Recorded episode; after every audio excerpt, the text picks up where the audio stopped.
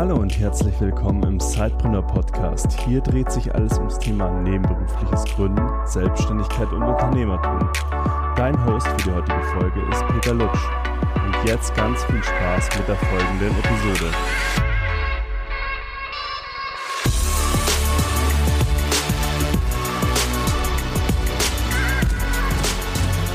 Hallo und herzlich willkommen zu einer neuen Episode des Zeitpreneur Podcast. Ich habe heute den Jannis Johann Meyer dabei. Er ist PR-Experte.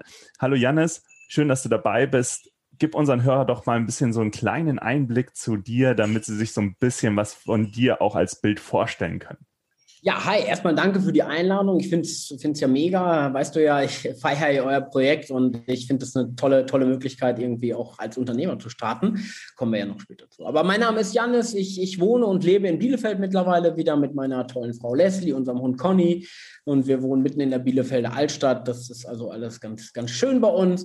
Und ja, vor, vor kurzem, ähm, ziemlich genau zehn Monaten, haben wir eine PR-Agentur gegründet, mein Co-Founder und ich, äh, die Trailblazers. Und damit unterstützen wir ähm, Vordenker, ähm, Visionäre und Neumacher bei ihren Visionen, bei ihren Ideen und bei ihrem Weg eine wünschenswerte Zukunft zu gestalten. Und unser Vehikel dabei ist eben die Kommunikation.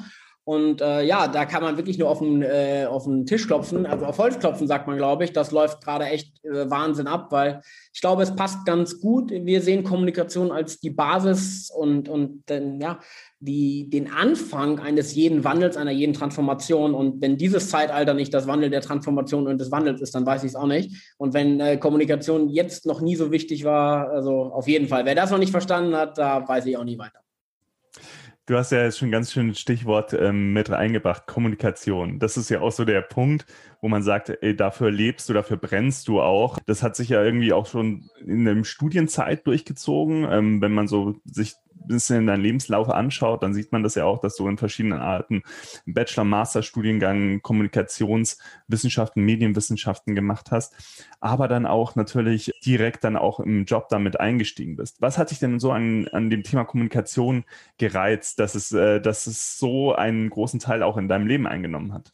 Es fing damit an, ganz schlecht. Ich, äh, also wirklich kein toller Grund, aber ich konnte in der Schule immer Sport und Deutsch am besten. Naja, und dann dachte man so, okay, das könnte wohl irgendwie was sein, was man ganz gut kann. Und in der, äh, ehrlicherweise haben die Jungs, sei es beim Handball oder in der Schule, immer gesagt, Jens, du kannst echt gut labern.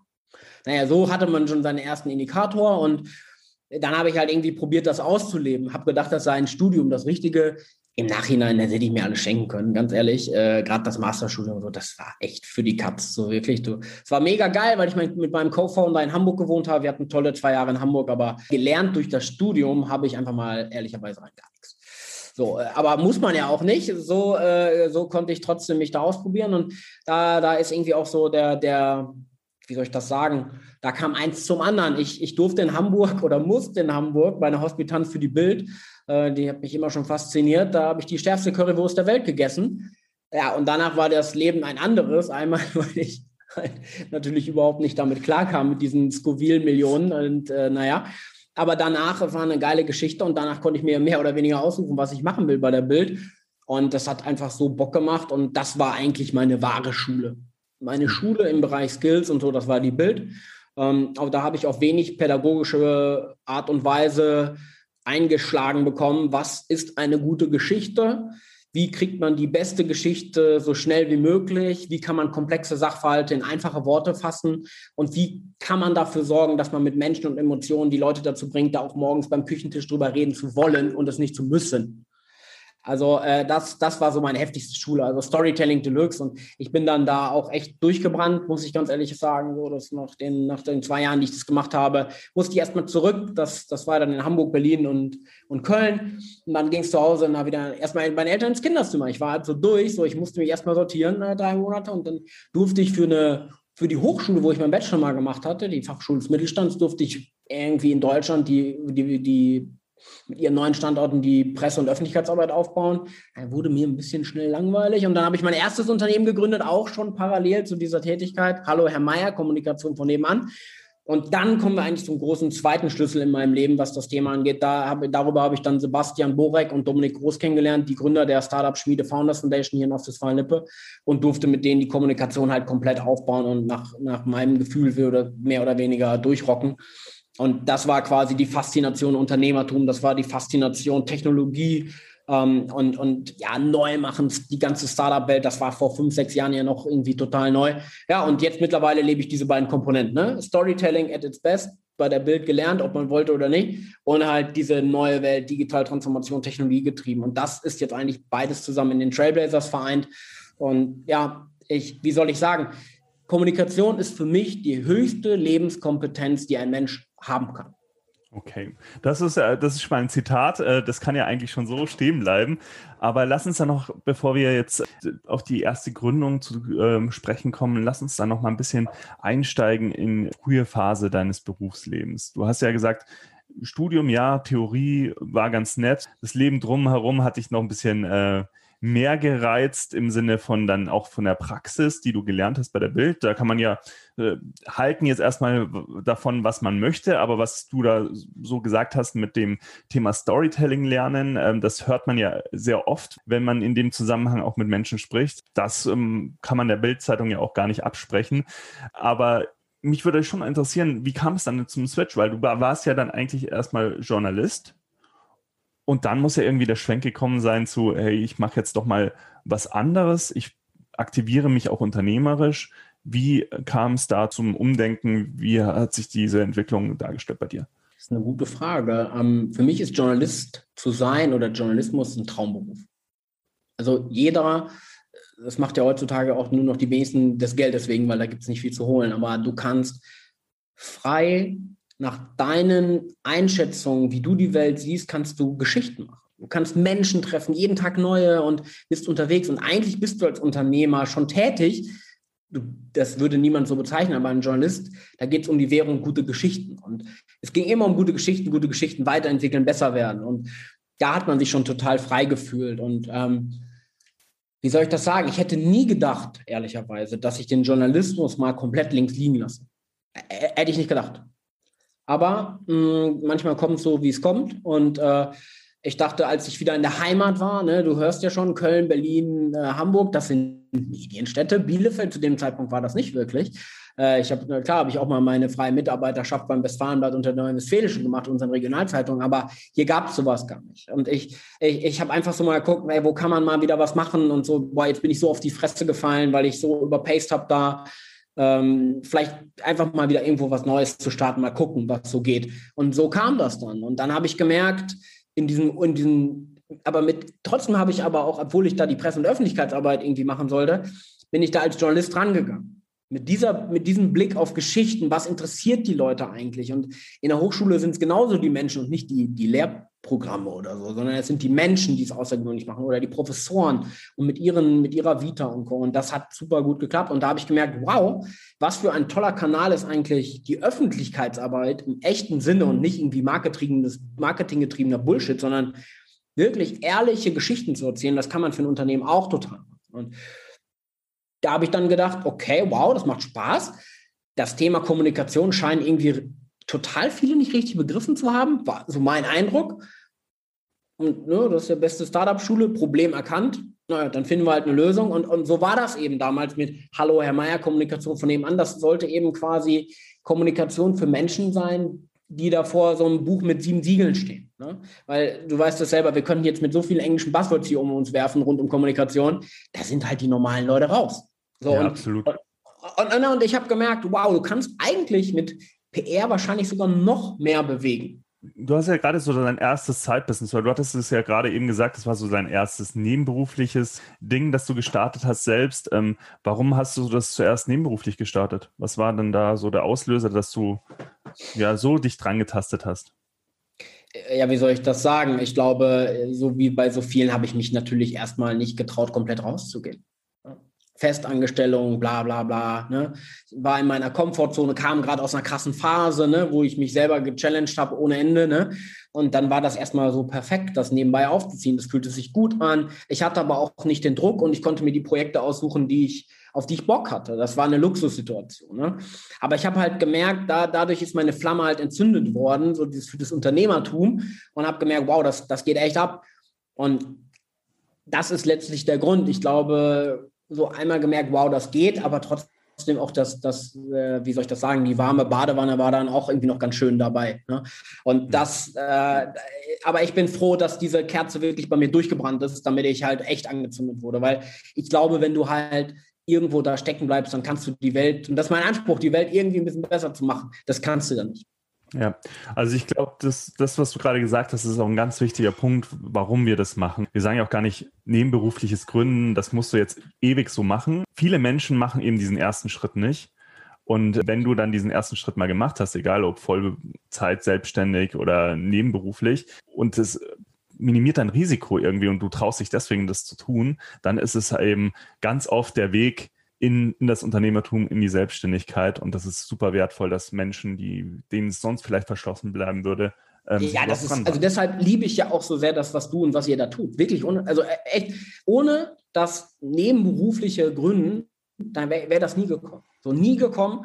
Und, und es, ist, äh, es ist wirklich eine unglaublich tolle Möglichkeit, sich selbst kennenzulernen, auch echt, ne? weil du natürlich auch alles, was du gut machst, spürst du im Portemonnaie und macht Spaß und kriegst gute Wertschätzung. Was du schlecht machst, spürst nichts im Portemonnaie und kriegst einen über den Deckel. Aber so lernt man halt auch wirklich. Ne? Und, und ich, deswegen ist das echt verdammt super. Danach bin ich eine viel extremere Sache gegangen. Da haben Leute sonst wie ihr Leben hingeschmissen, ne, um sonst zu gründen. Aber das ist eine super tolle Variante, äh, wirklich für jeden da, da den Funken rüberzubringen. Deshalb äh, kann man, äh, und du sagst ja, glaube ich, glaube auch die meisten gründen erstmal nebenberuflich.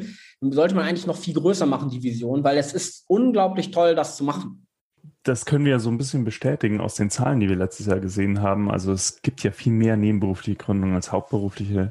Kaum jemand spricht drüber aber da gibt's ja auch äh, Leute draußen, die das, die Mission vielleicht dann auch nochmal mittragen können, so wie dich heute, der auch eine Aussage dazu trifft.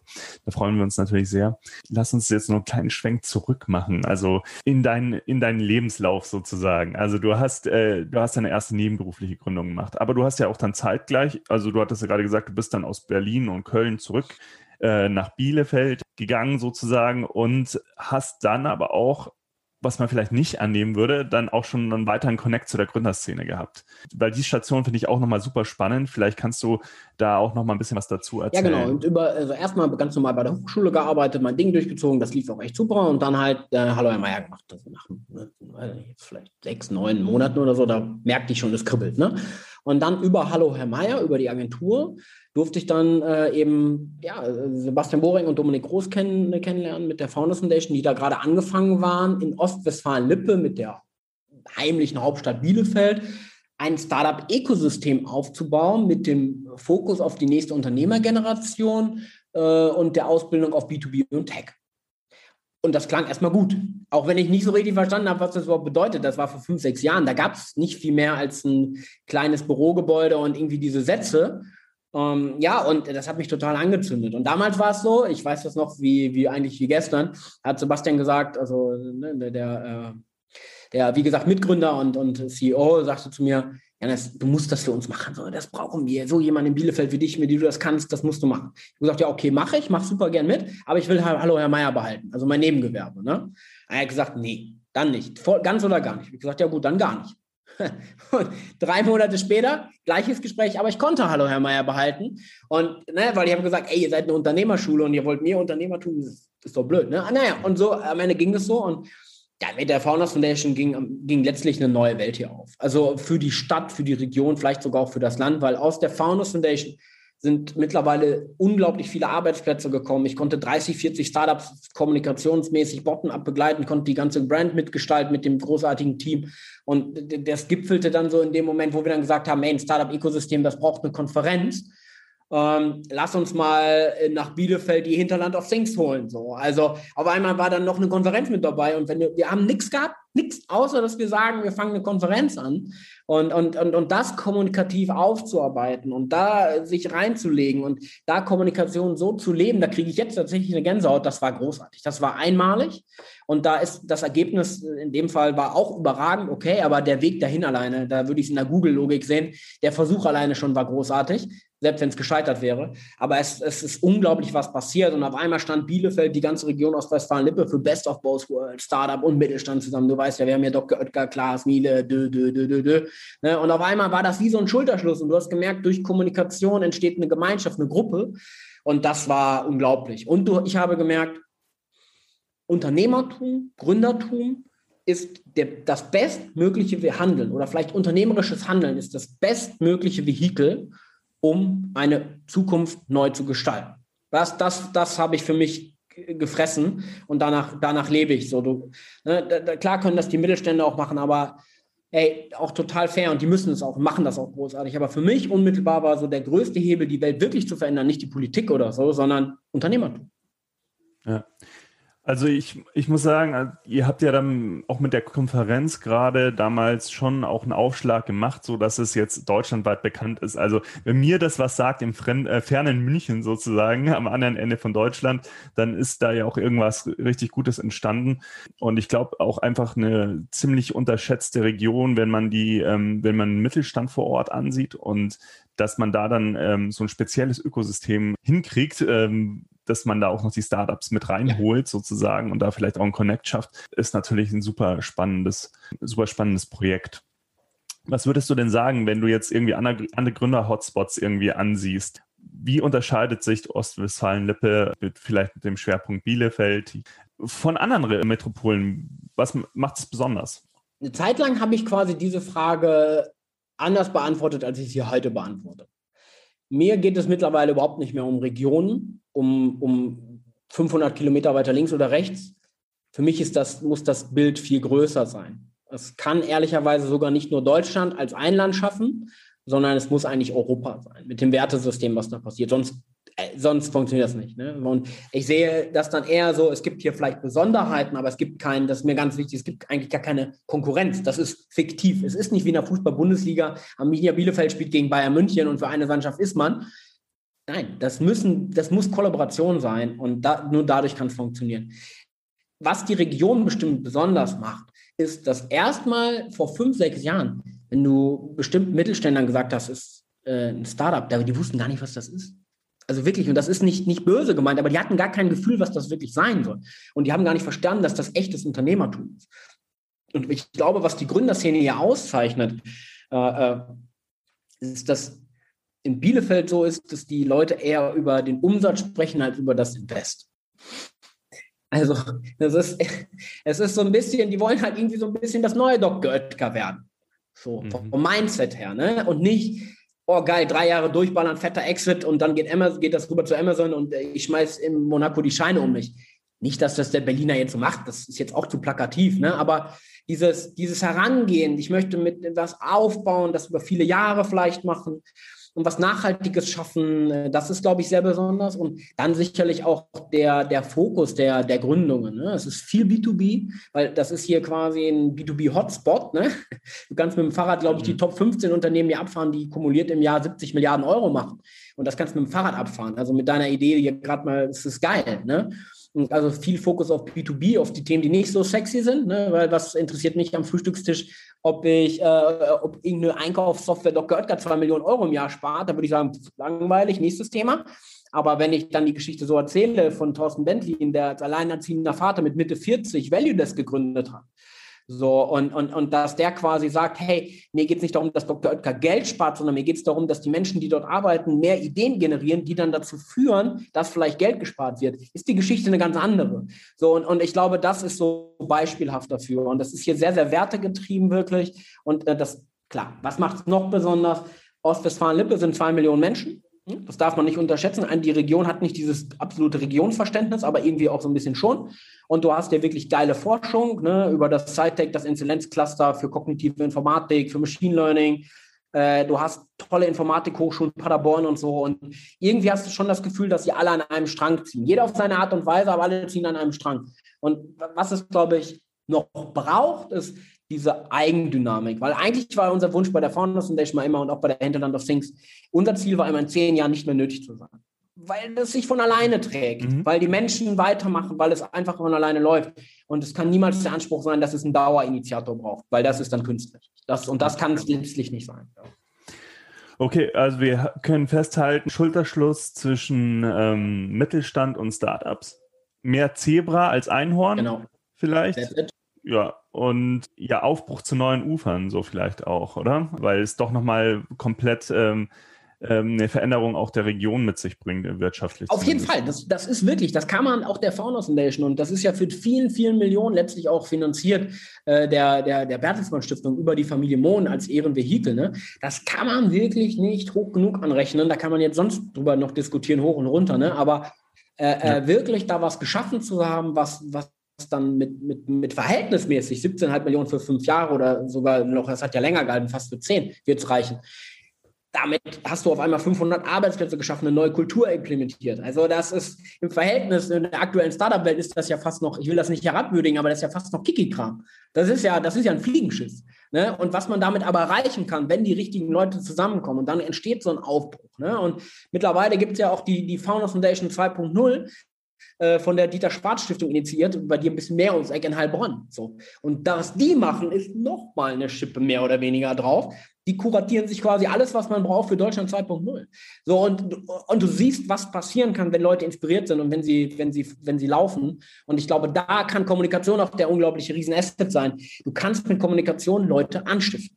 Ja. So, und, und, das ist unsere Aufgabe, äh, so, so ich, verstehe ich das.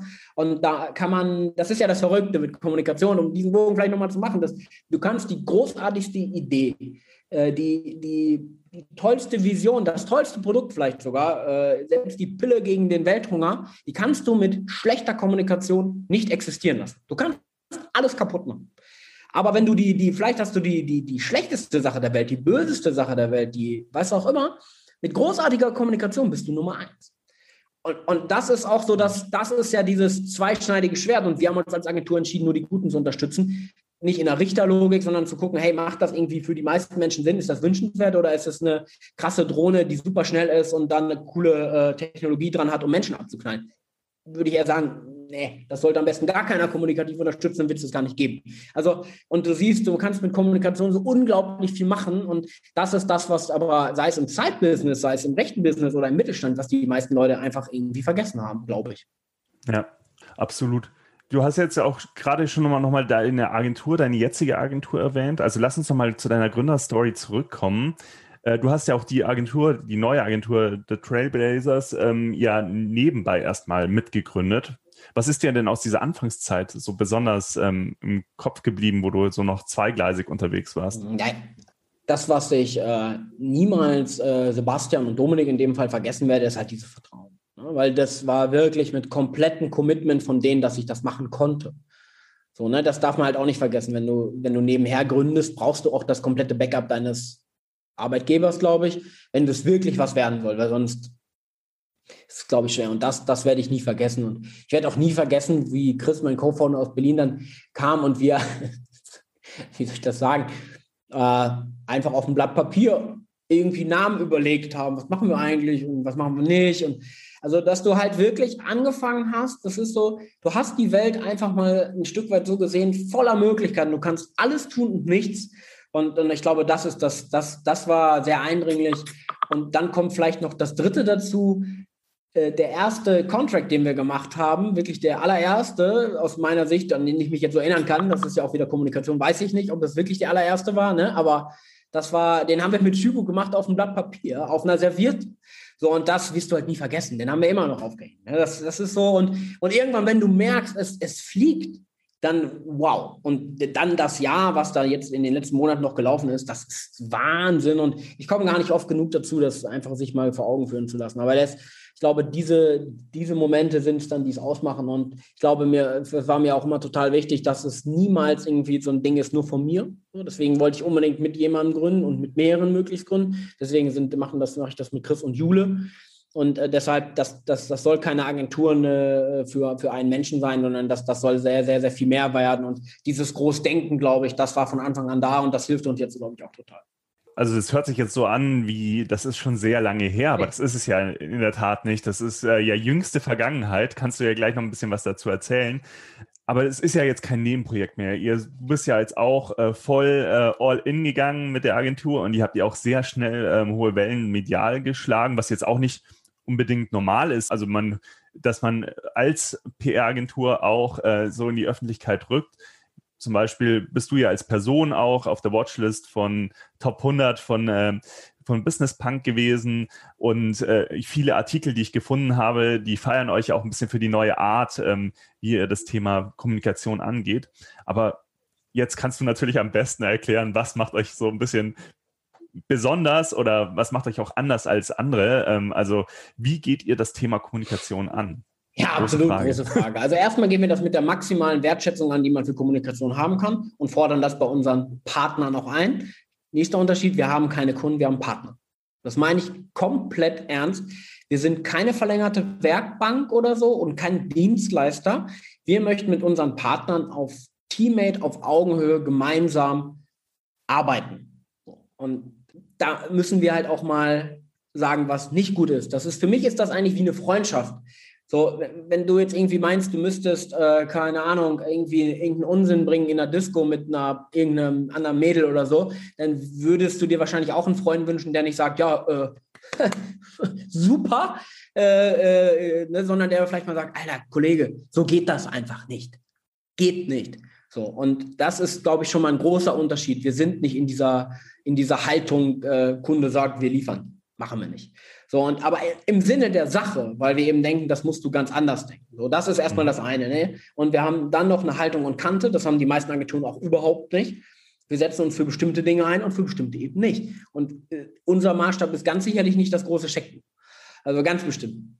Und äh, so sortiert sich das so ein bisschen. Und wir, uns ist ganz wichtig, wenn mit jemand mit uns zusammenarbeiten will, das hatte ich bei den ganzen Partnern erst ein einziges Mal, dass es nicht nötig war, aus unserer Sicht, ähm, machen wir einen Strategie, äh, machen wir einen Strategie-Workshop zur, zur Positionierung. Und ich komme komplett aus der Simon Sinek Schule, also das ist meine, meine DNA. Äh, äh, und wer mir den Golden Circle nicht runterbeten kann, äh, oder das Why, What, How äh, dementsprechend, oder Vision und Mission, da müssen wir ran. Das ist nicht schlimm, aber da müssen wir ran. So, und, und auf dieser Ebene wollen wir erstmal unterwegs sein. Und äh, ich glaube, da stellen wir dann die Weichen und gießen so das kommunikative Fundament, um überhaupt Erfolgsversprechen Außenkommunikation machen zu können. Und da, da, da sind ganz viele auch, haben da auch keine Lust zu. Ne? Und aber da gehen wir wirklich mit rein und gehen da eine Bütt, machen das eigentlich auch nur auf Entscheiderlevel, weil alles andere macht da leider dann tatsächlich keinen Sinn. Und versuchen eigentlich eine Strategie zu gießen, die ein Fundament für die nächsten, naja, in unserer schnellen Welt, wer weiß wie lange, ne, aber mindestens mal sechs bis zwölf Monate ist, entwickeln kommunikative Leitmotive, Kernbotschaften und füllen die dann erst mit Leben. Sei es mit einer sauberen Pressearbeit, äh, sei es mit Business Social Media, so wie wir das nennen, mit einem klaren Storytelling-Ansatz. Also, und da arbeiten wir die Menschen so klar heraus, dass man sich nicht verstellt oder irgendwie wir als Berater sagen, hey, am besten, wenn du die Cap jetzt mal umdrehst, äh, das ist dann noch cooler, sondern wir sagen, hey, wenn du so bist, wenn du daran glaubst, dann wollen wir das auch in die größtmögliche Öffentlichkeit bringen und genauso wie du bist. Und Authentizität ist dann ein riesen Buzzword und wir meinen das halt auch ernst. Und das ist halt so das, was uns so echt unterscheidet, glaube ich. Und, und dieses Zusammenspiel aus, aus strategischer Positionierung, dann kommt noch vieles in der Wertschöpfungskette, aber dann hinten raus in der, in der Sichtbarkeit nach außen, da sind wir, glaube ich, sehr, sehr stark. Und ich, ich glaube eben auch, dass das super entscheidend ist, dass wir eigentlich alles, was wir uns angucken, ist Content unsere Währung und nichts anderes. So, und das ist halt radikal irgendwie, aber eigentlich finde ich das eigentlich so gar nicht, aber es ist scheinbar radikal und wir wollen eigentlich Kommunikation nur so machen, wie man das als Mensch mal gelernt hat, als Dialog und kein Monolog vor Publikum, auseinandersetzen, andere Meinungen, reden, dies, das, Diskussionen initiieren, wie man halt auch Spaß hat, äh, letztlich an einem, wenn man an einem Tisch zu reden. Und wenn einer da immer sagt, ich will nichts sagen oder ich sage nur meine Eltern, dann lädst den nicht nochmal ein. Und ne, so das, das funktioniert nicht. Und da, dazu kommt halt noch, wir fordern von unseren Partnern eine fucking Haltung ein. Und nicht irgendwie zu dies, das, sondern zu, zu Social Causes, also zu den echten Themen. Was sagst du zu Greta? Da muss es ja eine Meinung geben. Und das wollen wir wissen. Ne? Nicht, dass wir jetzt irgendwie nur Nachhaltigkeit und Ökologie machen, aber da, so lebt das. Ne? Wir, wollen, wir wollen da mehr Mensch reinbringen. Und eigentlich ist das so, so, so offensichtlich eigentlich, aber scheinbar ist es dann auch das dann doch auch wieder nicht. Und das ist, glaube ja, ich, das, was mal, Genau, lass uns mal ganz konkret werden. Ähm, ja, gerne. Bei welchen Themen seid ihr denn sofort all in? Und was sind, also du hast ja jetzt ganz viel von Haltung geredet, was sind dann da die Werte? Ähm, macht es doch nochmal ganz plakativ. Also welche Themen, also erstmal sortiere ich immer Mensch, dann Thema. Also ich gucke mir erstmal sehr genau den Menschen an mhm. und natürlich gekoppelt mit dem Thema, aber du, es gibt ja auch genug Leute, die nehmen ein Thema und wollen das dann machen. Ne? Also ich kann natürlich auch sagen, wir werden das grünste Unternehmen der Welt, ist ja ein gutes Thema. Mhm. mhm. Du hast andere Themen und das überprüfen wir schon sehr, sehr genau, was der Mensch wirklich denkt und was er tickt und wie er fühlt. Äh, ich glaube, was, was sind für uns Werte? Für uns als Agentur fällt mir das viel leichter, weil wir auch die Werte unserer Partner ja erhalten wollen. Wir wollen denen ja nichts Neues aufstrukturieren, sondern die sollen ihre leben. Also vielleicht ein Beispiel bei Seidensticker äh, machen wir gerade, vielleicht kennt man das, das ist die, die größte, Europas bekannteste Hemden- und Blusenmarke. So, und ja. die leben seit 105 Jahren das Thema Verantwortung. Ja, die mussten jetzt auch viele Leute entlassen, aber die, die geben alles für ihre, für ihre Mitarbeiter. Und ja, die haben eine ganzheitliche äh, Wertschöpfung auch in, in Asien und Co. Ne? Aber die leben Verantwortung und die werden da sehr gut bezahlt. Und das ist eine tolle Wertschöpfungskette. Ne? Aber deren Wert ist eigentlich die Verantwortung und die wollen eigentlich so, und das spürst du, da steht die Inhaberfamilie hinter, die leiden da wirklich mit der Entwicklung und, und das sind die Dinge, die uns interessieren, wenn jemand wirklich Verantwortung übernimmt. Das muss ja nicht immer nur positiv sein, das kann ja auch mal eine schlimme Entscheidung sein. Natürlich, das gehört auch zur Verantwortung. Und das sind so unsere Themen, die uns interessieren. Und wenn jemand Verantwortung für die, für die, für die Zukunft übernimmt, wenn jemand äh, ich sag mal, die Demokratie im weitesten Sinne auch mit fördert, äh, wenn jemand nach einem Wertesystem lebt, was wir alle vielleicht auch gut finden, ne? wo jeder kann so frei sein, bis die Freiheit des Nächsten einfängt. Also weißt du, nach so gewissen Kriterien, wie man einfach äh, Wirtschaft der Zukunft denken sollte. Und das kann sehr vielfältig sein. Hm, ich hoffe, das hat jetzt die Frage so halb beantwortet. Nee, auf jeden Fall. Also ich finde es nur wichtig, ähm, wenn man äh, von Haltung spricht, von den Themen, ähm, die man auch Lust hat zu machen. Und dann soll, soll man da draußen ja auch wissen, mit welchen Themen man auch vielleicht auf euch zukommen kann, wenn man äh, irgendwie einen Sparingspartner braucht. Und deswegen fand ich das nochmal gut, also, dass du das. Also ich, ich, es ist für mich, wir, also ich sag mal, äh, im besten Sinne, wir sind Querschnittsidioten. Ne, wir sind gelernte Journalisten, wir können, wollen gar nicht alles bis ins kleinste Detail verstehen, ne, weil das auch für den Mainstream überhaupt gar keinen Sinn macht. Äh, äh, soll ich äh, erkläre mir mal gerade, wie das Telefon funktioniert. Das gibt seit 50 Jahren, kann kein Mensch, interessiert aber auch einfach keinen. Ne? Also wir gehen da mit Querschnittsidiotie rein und wenn wir was Spannendes merken, wo Menschen wirklich für brennen, dann ist es das. Und das kann jemand sein für New York, der Hierarchien abgeschafft hat. Das kann jemand sein, der das verantwortungsvollste Unternehmen der Welt werden will, wie Seidensticker. Das kann jemand sein, der äh, äh, keine Ahnung, das äh, äh, nachhaltigste Buzzword ohne Ende sein möchte. Es kann jemand sein, der möchte das, äh, keine Ahnung, das äh, Freiheitsliebendste. Also das sind alles so, das kommt immer ein bisschen drauf an. Ne? Wir sind jetzt weder das eine noch das andere. Wir sind auch keine Gutmenschen. Für uns ist Business eines der größten Möglichkeiten, die Welt zum besseren Ort zu machen. Äh, aber auch von den Branchen her sind wir nicht spezifisch. Und ne, für uns gibt es ein Mindset, das Querschnitt, was man in der Birne hat. Ist, ob jetzt Startup, Mittelstand, Corporate, Konzern, Zeitbusiness oder Einzel One-Man-Women-Show ist, das ist eigentlich total egal, äh, weil jeder kann irgendwie eine gute Idee haben für, für eine vernünftige Zukunft. Und, und danach schauen wir. Und auch solche PR-Agenturen, das unterscheidet uns, glaube ich, auch hardcore. Wir sind total transparent mit unseren Partnern übrigens. Ne? Das kann jeder sehen, wer das macht. Wir machen da nichts im Nebel. Und ähm, wie soll ich das sagen? Ähm, wir haben auch keinen Fokus von der Branche. Viele haben das so im PR-Bereich, die sagen, ja, wir sind die Experten für Nachhaltigkeit. Ich meine jetzt mal gerne den ökologischen Aspekt. Dann frage ich mich immer, okay, und dann lebt ihr die zehn, die ihr habt, denen erklärt ihr dann das Gleiche? Oder macht mit denen das Ähnliche? Ich möchte immer nur, dass, dass wir möchten pro Branche, pro Thema eigentlich immer nur einen haben, weil wir auch an die komplett glauben wollen und entweder mit den Erfolg haben wollen oder komplett scheitern wollen. Und wenn ich jetzt drei von der ähnlichen Couleur habe, also quasi wie bei Seidensticker noch Gary Weber und, und Alas hätte, ist auch so eine große Brand hier, wie soll ich denn dann glaubwürdig hinter den all dreien stehen? Das kann ich doch gar nicht. Also, und, und, ich glaube, das macht uns auch so ein bisschen einzigartig. Und das, das funktioniert halt dann so nicht. Und deshalb, und in jedem dieser Unternehmen gibt es tolle Menschen mit tollen Werten. Und in der Regel ist Deutschland, ist deutsches Unternehmertum immer noch sehr wertegetrieben oder extrem wertegetrieben, was ja auch eigentlich eine tolle Brücke für die Gen Z ist, die ja genau das will. Nur die Mittelständler und Co., die kriegen das halt nicht auf die, also nicht aufs kommunikative Parkett. Absolut verstanden jetzt äh, von meiner Seite. cool. Ähm, ich glaube auch bei unseren Hörern ist es gut angekommen jetzt. jetzt muss ich natürlich die Gelegenheit auch irgendwie nutzen, wenn ich schon so einen Kommunikationsprofi wie dich hier im Podcast habe. Ganz viele von unseren Gründern stehen ja noch ganz am Anfang. Das sind so die ersten Schritte ähm, ins Unternehmertum. Und viele müssen sich ja dann auch zwangsweise mit der Frage beschäftigen, wie möchte ich nach außen wirken? Möchte ich vielleicht auch als Person nach außen wirken?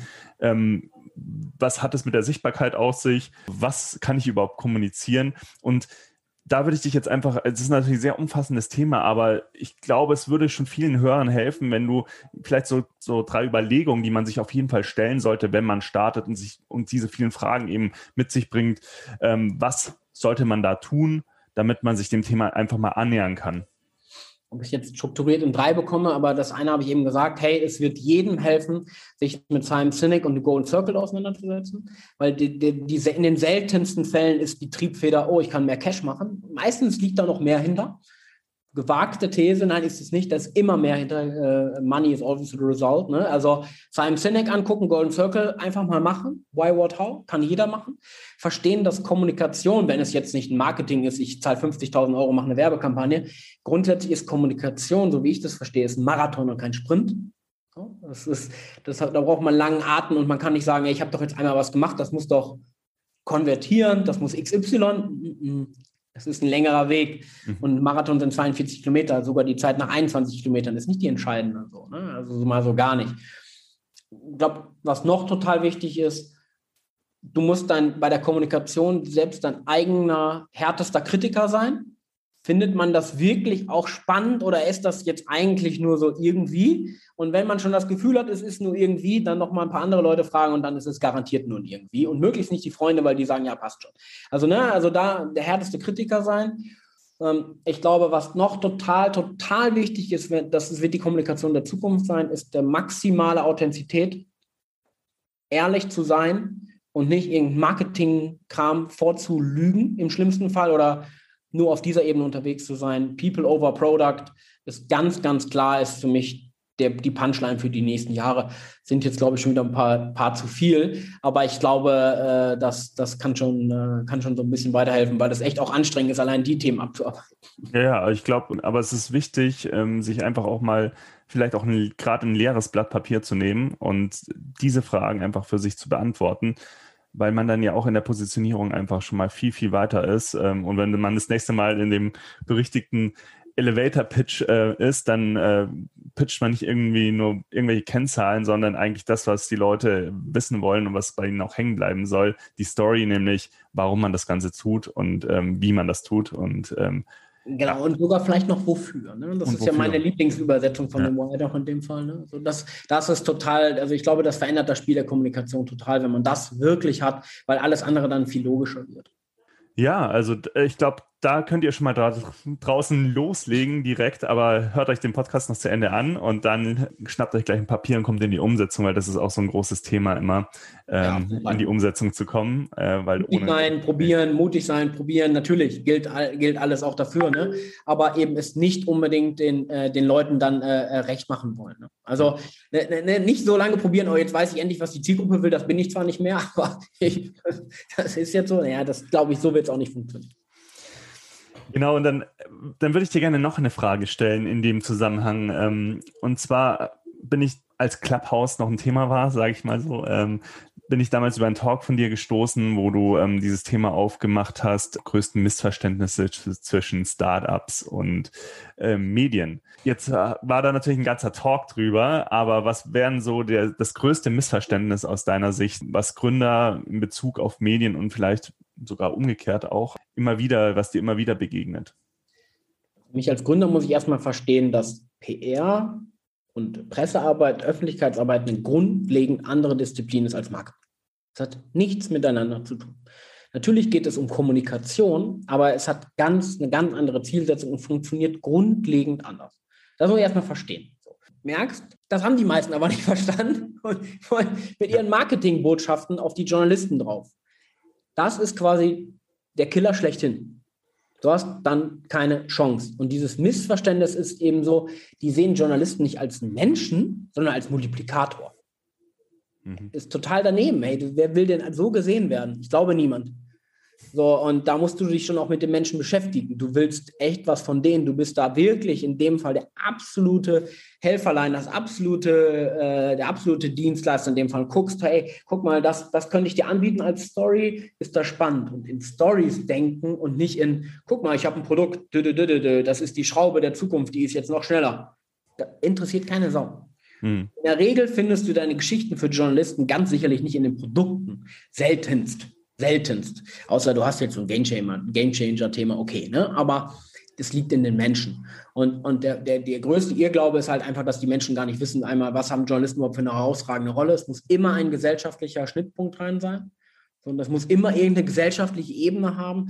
Bei den äh, Leitmedien werden seltenst auch einzelne Unternehmen porträtiert, sondern immer ein Misch.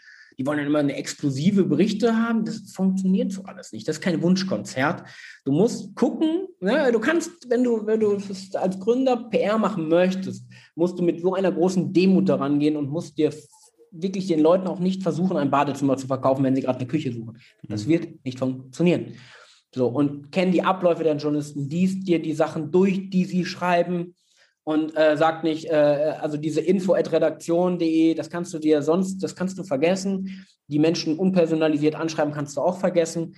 Unglaubliche Demut erstmal komplett mit beschäftigen und die Geschichte muss so, so gut sein, dass, dass man da auch äh, in seinem Umkreis bei anderen, dass die, dass die auch Feuer fangen. Wenn die das noch nicht mal tun, äh, dann wird das ein äh, Journalist, der täglich aus 300 Mails auswählen kann, was die geilste Geschichte ist, never ever tun. Journalisten wiederum sehen natürlich Gründer, sind da sehr stark gebrandet und wissen, dass die oft 80, 90 Prozent der Anfragen halt Bullshit sind. Deswegen ist oft schon die Betreffzeile halt schon Killer, auch wenn danach vielleicht noch was Cooles kommt. Also auch Journalisten blicken manchmal auf die Gründer so, oh nee, äh, nee schon wieder, das ist so anstrengend. So, und also ich glaube, dieses Bild ist halt auch äh, ein bisschen schwierig. Gleichzeitig äh, kann ein Startup natürlich nur bis zu einem gewissen Grad auch nur Versprechen erfüllen. Oder anpreisen erstmal. Du bist halt noch nicht in der Lage, da wo du sagen kannst, de, de, de, ne? aber ich sehe das halt als Chance. Da musst du halt, also egal was du bist, nimm die, versuch die Journalisten so ein bisschen mit auf die Reise zu nehmen. So, ne?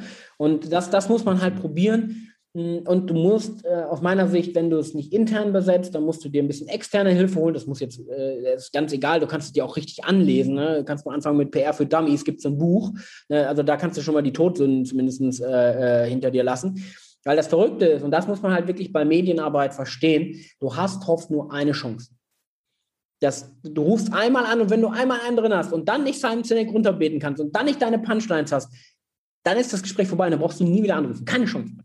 Das ist, das ist echt verrückt. Aber auf der anderen Seite ist das Spannende. Jetzt bleibe ich wieder bei dem Badezimmerbild.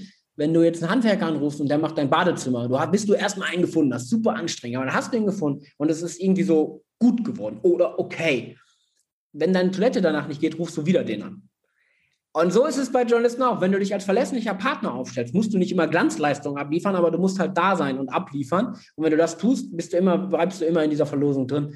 Und ich glaube, das, das ist auch ein wichtiges Learning, was man da generieren muss. Und wie gesagt, wer von Pressearbeit erwartet, dass da Leads bei rausfallen ohne Ende, wer von Pressearbeit erwartet, äh, okay, äh, ich habe doch jetzt hier drüber geschrieben, warum bin ich jetzt nicht in einem halben Jahr Millionär, obwohl ich doch jetzt hier, also nein.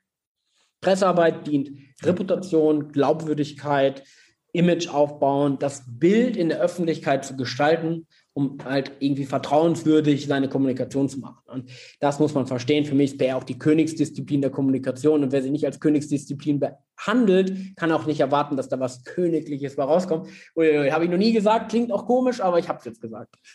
Also ich sehe schon, hier lassen sich einige Zitate daraus nehmen. du hast es gesagt. Ja, das ist halt die Bildschule. Du hast es aber gesagt. Das hat man so. Ja. Okay, also vielen, vielen Dank für, für den Input schon mal. Ähm, wir haben, wenn wir uns zum Ende des Podcasts immer nähern, dann habe ich immer noch so drei Themenblöcke, relativ kurz, aber trotzdem, glaube ich, ist sehr wertvoll für unsere Hörer. A, das Thema Zeitmanagement. Mhm. B, das Thema ja, Ressourcen, die dich weitergebracht haben und zu guter Letzt auch noch so Tools. Ähm, lass uns doch beim Zeitmanagement mal einsteigen. Du hast ja einen fordernden Alltag ähm, sowieso schon. Du bist aber auch äh, noch als Dozent zum Beispiel tätig. Äh, also du musst dich auf jeden Fall gut zeitlich organisieren. Was sind so deine, ähm, deine Hilfsmittel, deine Herangehensweise an dieses Thema? Musste ich gut, äh, nee, mu muss ich nicht. Ich kann es auch gar nicht. Ich bin kein Strukturmensch, kein Organisationsmensch, gar nicht bin froh, dass meine Frau gibt an manchen Stellen, weil ansonsten, äh, glaube ich, würde ich hier nicht mal manchmal das Haus verlassen können. Aber ne, im Ernst, für mich ist erstmal, ich, ich, für mich stellt sich die Frage nicht, ich mache mit deinem Leben, mit meinem Leben das tatsächlich, kann man jetzt sagen, wow, was für ein Einzelfall, aber ich gestalte meine Zeit so, wie ich das für richtig halte und alles finde ich irgendwie gut. Das heißt, ich muss jetzt nicht irgendwie mir die Zeit freischneiden, um dann mal zu leben. Das ist für mich alles eins. Ne? Und ich glaube, das ist für mich diese, es gibt für mich keine Work-Life-Balance. Für mich ist das Bullshit. Es gibt halt ein Leben und das ist halt eine Lebenszeit. Und damit muss man versuchen, was Schönes, Schönes zu machen. Und das probiere ich. Und die Sachen, die mir wichtig sind, mache ich auch. Das ist mein größtes Learning von meinem Papa so ein bisschen auf der Business-Ebene der hat mir mal gesagt, Jan ist ganz ehrlich, Menschen, denen was wichtig ist, die haben auch die Zeit dafür. Und bis zum ganz viel Grad ist da was Wahres dran. Man strukturiert schon sein Leben oder stellt sein Leben so auf für die Dinge, die wichtig sind oder für andere wichtig sind. Das kriegt man schon hin. Mhm. Ja, also insofern äh, bin, ich, bin ich aber auch froh, dass wir einen Teamkalender haben, der offen ist für alle. So wissen immer alle, was ich eigentlich tun müsste oder was ich gerade tue. Ist mir auch total wichtig, dass es sowas gibt, äh, wenn wir dann bei Tools sind. Also äh, ja, Slack ist für uns, glaube ich, total klar und Drive, gemeinsames Arbeiten ist für uns auch der absolute Superstandard. Ich kann mir gar nichts anderes vorstellen. Ähm, ja, also keine Ahnung, das, das ist so das Ding. Und ich weiß nicht, wenn es jetzt um Inspiring geht, ist es, glaube ich, schon, ja, sind es, glaube ich, zwei aus der Kommunikation, mache ich dann mal. Das ist Surprise ist äh, Simon Sinek. Äh, und, und auch der, der andere ist halt Gary Vaynerchuk. Um, eigentlich nur in meinem Business gemacht und mit, mit YouTube-Videos das großgezogen. Aber er sagt eben so, das ist seine Einstellung, die fühle ich total. Das ist uh, whatever you are, you are a media company slash whatever. So, und das bedeutet etwas für deine Kommunikation, wenn dein Anspruch ist, du bist ein Medienhaus, das bedeutet was und das in die Denke komplett ist bei mir komplett drin. So, ich glaube, das, das ist so ein bisschen das. Man gibt natürlich noch tolle Bücher, so ist es nicht. Aber ich glaube, die beiden aus der Kommunikation, die sollte man mal verfolgen, wenn man kann. Und ein vielleicht eine Ressource, die dich noch ja zusätzlich vielleicht gerade in deinem Gründertum, ähm, Unternehmertum geprägt haben? Also es muss jetzt kein Buch sein, es kann auch ein Podcast sein, es kann auch ein Mentor sein, es kann auch ein Event gewesen sein, was dich äh, total beeinflusst hat. Also es kann jegliche Ressource sein, äh, die dich so mhm. nachhaltig irgendwie in eine Richtung gestupst hat. Ja, dann, dann ist es, glaube ich, dann ist es, glaube ich, tatsächlich auch da die Kombination Sebastian Borek und Dominik Groß als Menschen. So, die, dieses Vertrauen, ein Thema komplett durchziehen zu können, das war für mich unglaublich äh, ja, enabling. Also äh, hat alles irgendwie so ermöglicht. Und, und einfach das Vertrauen zu haben, alles zu machen, ist großartig. Und Sebastian ist gerade jemand, der ist als Visionär und der, der sagt halt, hey, alles, alles ist möglich, vergiss es so. Das geht, es geht, es geht, es geht. So, ne? Wer, wer will, findet Wege, wer nicht will, findet Gründe. Ja, das ist, das ist richtig, so ist es. Mhm. Und, und ich glaube, das, das ist so das. Ne? Und der, für mich war der ja, da ist er ein großartiger Unternehmer und das hat mich total auch fasziniert. Ne? Ich komme eher, so mein Vater irgendwie auch mal so ein bisschen Unternehmertum, komme aus einer Fleischerfamilie eigentlich, ne? So, äh, also eigentlich auch, ne? Aber das, das, was, was Sebastian einen da hat machen lassen, das war schon, das war und auch, das war schon großartig, ja. Wer in Bielefeld ja, ist, sollte da mal vorbeifahren bei der Founders Foundation auf jeden Fall. Äh, auf einen Inspiring Coffee mit ihm oder so. Äh, das, äh, das lohnt sich schon. Und genauso auch mit seinem Co-Founder Dominik. Das sind schon besondere Menschen. Da bin ich schon sehr dankbar. Ja, also ich habe mir das ja fest vorgenommen, dass ich mal äh, in der Gegend vorbeikomme. Dann natürlich hoffe ich, dass ich so eine kleine Führung von dir kriege und vielleicht schaffen wir es dann auch nochmal äh, ins Stadion, ähm, weil da habe ich auch gesehen, dass du, dass du da immer wieder mal bist. Ähm, also würde mich freuen, wenn wir es dann auch nochmal persönlich schaffen auf einen auf Kaffee ähm, und eine kleine reg regionale Führung jetzt zuletzt ist es natürlich immer die Frage so, wenn jetzt wirklich noch Fragen offen geblieben sind, was ich mir durchaus vorstellen kann, weil wir ja doch einige interessante Punkte angeschnitten haben. Wenn man dich erreichen will und wenn man euch als Agentur ähm, erreichen möchte, wo kann man das am besten tun? Ich glaube, jeder kann mich einfach bei LinkedIn schreiben. Da bin ich äh, 24-7, wie man so schon sagt. Nein, das ist so mein. Äh, LinkedIn ersetzt die analoge Welt. Also insofern LinkedIn. Okay, super.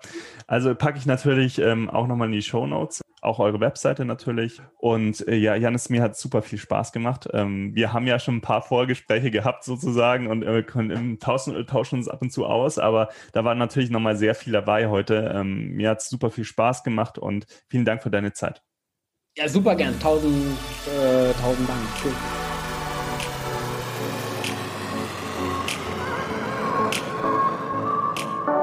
Cool. willst noch mehr Tipps, Tricks und dich mit anderen Zeitpreneuren vernetzen, dann komm doch einfach in unsere Facebook-Community. Den Link dazu findest du in den Show Notes.